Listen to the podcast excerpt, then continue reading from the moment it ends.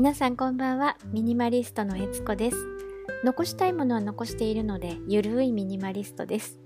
このチャンネルではそんなゆるミニマリストの私が物を減らすためにチャレンジしたことなど毎回テーマを一つ決めてご紹介をしています。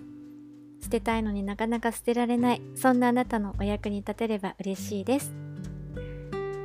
えさて今日のテーマですが、まあ、今日11月の22日ということで今年もあと残りえ1ヶ月ちょっととなりましたので、え今日はミニマリストになると大掃除というイベントはどうなのか、えー、どうなるのかというそんなお話にしたいと思います。であの大掃除はですね私はしておりません。でつい3年くらい前までは年末に大掃除をするのは当たり前でやらない自分はダメ女なんだなっていうことを思っていたんですけれど、まあ、ちょっとあのそのミニマリストを目指し始めてから考えたが考え方が変わりまして。で、もともとですね昔からあの私掃除がすごい苦手で、まあ、あのやりたくない、えー、ものの一つだったんですけど。でなんでやりたくない苦手なのかっていうと理由が2つありまして。でまず1つはですねあの掃除に対する知識がないからなんですよね。ね私の家はあの夫婦あの父も母も共働きで、まあ、父はいつも仕事で朝が早くて夜が遅いのでえー、まあ平日はもちろんなんですけれども週末も疲れていて寝てるので掃除どころじゃないんですよね。でなので父があの掃除してるっていうところはまず見たことがない。で母も、えー、働いていたので、まあ、掃除をやらないっていうよりは忙しくてなかなかその掃除をする時間が取れない状態だったんですよね。あの特に母はあの、えー、あれなんですよあのおせち料理のお惣菜とかを、うん、販売するお仕事とかしてたので年末ギリギリまで仕事をしてたりしてすごい忙しい人だったので、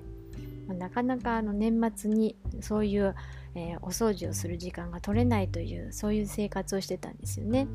でなかなかだからあの両親が掃除をしている姿を見る機会がなかったのでどこをどんな風にどんなアイテムを使ってお掃除していいかっていうそういう知識がなかった分からなかったんですよね。まあ、それがあの苦手になってしまった理由の一つ。でもう一つのその苦手な理由掃除が苦手な理由は、えー、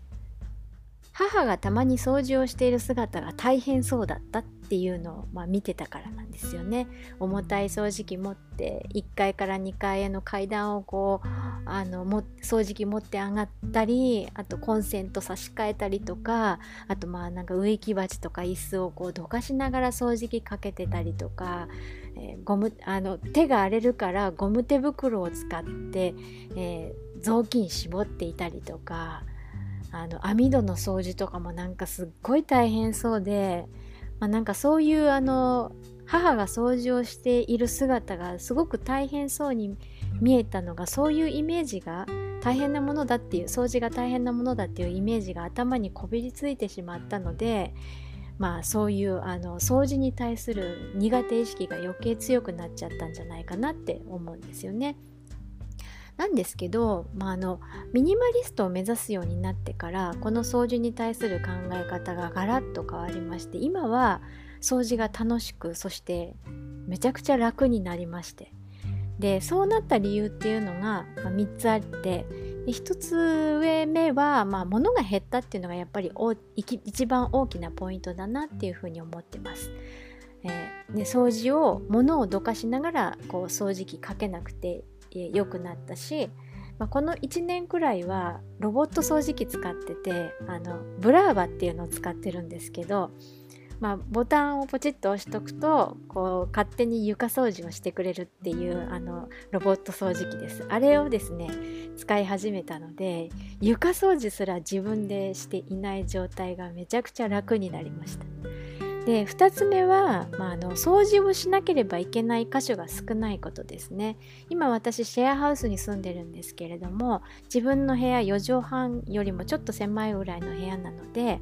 まあ、普段から思いついた時にカーテンの洗濯したりとか、まあ、家具もカラーボックスしかないので思いついた時にすぐこうかのカラーボックスと壁との隙間をさっと掃除したりとかいうことができるので、まあ、あの日常的にこうさっとこう掃除ができるっていうのが、えー、非常に楽になったっていうのがその部屋部屋がこう小さいのがあのすごく、えー、掃除が楽になったポイントになります。なりました。